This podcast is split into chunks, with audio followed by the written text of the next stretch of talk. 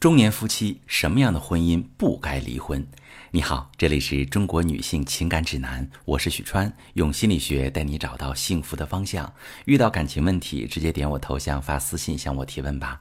朋友们，并不是所有的婚姻一旦出了矛盾就该离婚的，除非是家暴、赌博等情况。那些因为一件件小事消耗了感情，彼此不懂得相处，不会化解矛盾，导致婚姻过不好的夫妻，其实是值得去修复的。那么，怎么判断哪些婚姻不该离婚？有三类。第一类，因为不会处理关系问题而过不下去的婚姻，这类婚姻呢，离掉很可惜，因为没有原则性的错误，并且存在的问题是可以被解决的。我举个例子，比如说。你性格强势，比较重自我感受，相处的时候呢，常常忽略你伴侣的感受，出现矛盾也是他迁就你，你们的相处变成了强势顺从，在这样的关系里，他会感到总要压抑自我来迁就你，需求被压抑会感到窒息，就想离开，这就是典型的相处关系问题。夫妻没有难以调和的矛盾，也没有背叛出轨，但也走到离婚这一步。因为对方的需求长期不被看见，属于婚姻经营能力不足的问题。只要提升经营力，解决相处的关系问题，就可能修复婚姻。再比如，在你的潜意识里边有讨好的特质，总以对方的反馈去确定自己的行为。你喜欢讨好，于是，在婚姻里你一直在付出，而他呢，习惯性享受，你觉得非常委屈，感受不到爱。其实这也是关系不对等的问题。你可能想离婚，但迟迟无法离，因为你不是真的想离，你只是想被认可、付出，想被同等对待。这类婚姻就需要调动伴侣为感情付出，打碎付出不对等的关系，重新塑造相处模式，引导伴侣主动为感情付出，婚姻才会变好。那第二类问题呢，是因为自身特质导致婚姻陷入危机。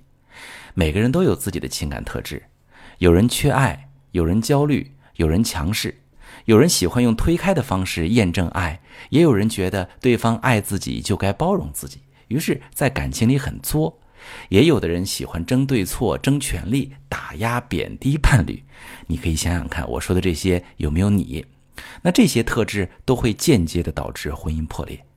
如果我们自身存在这些特质，而又没有意识到，也不去改变、反思，把所有的错归为对方不是对的人，都是他的问题，用离婚来逃避自己的特质问题，即使再换一个人结婚，大概率也会重蹈覆辙。所以，如果是自身特质引发的情感问题，先不要着急离婚，而是要客观的找出自己不愿承认的问题，把自身的问题解决掉，修正自己。看看改变之后能不能给婚姻创造新的修复机会。其实，当你懂得爱伴侣，也能经营婚姻时，他能感受到被爱、被接纳，就会给你反馈爱，你们的婚姻就会朝着正向去发展。第三个问题就是牵绊太多的婚姻难以离婚，这份牵绊来自深厚的感情基础，你们在一起几十年，或者经历了很多。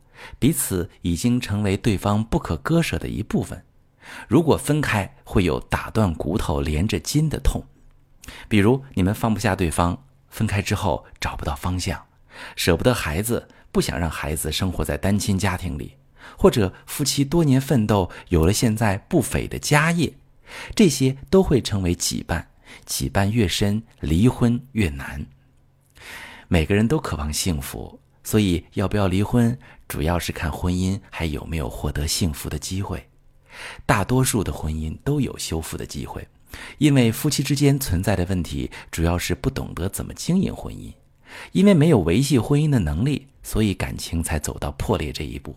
当你补足经营婚姻的能力时，或许就能创造幸福的婚姻。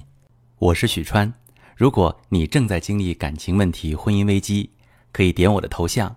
把你的问题发私信告诉我，我来帮你解决。如果你的朋友有感情问题、婚姻危机，把我的节目发给他，我们一起帮助他。喜欢我的节目就订阅我、关注我，我们一起做更好的自己。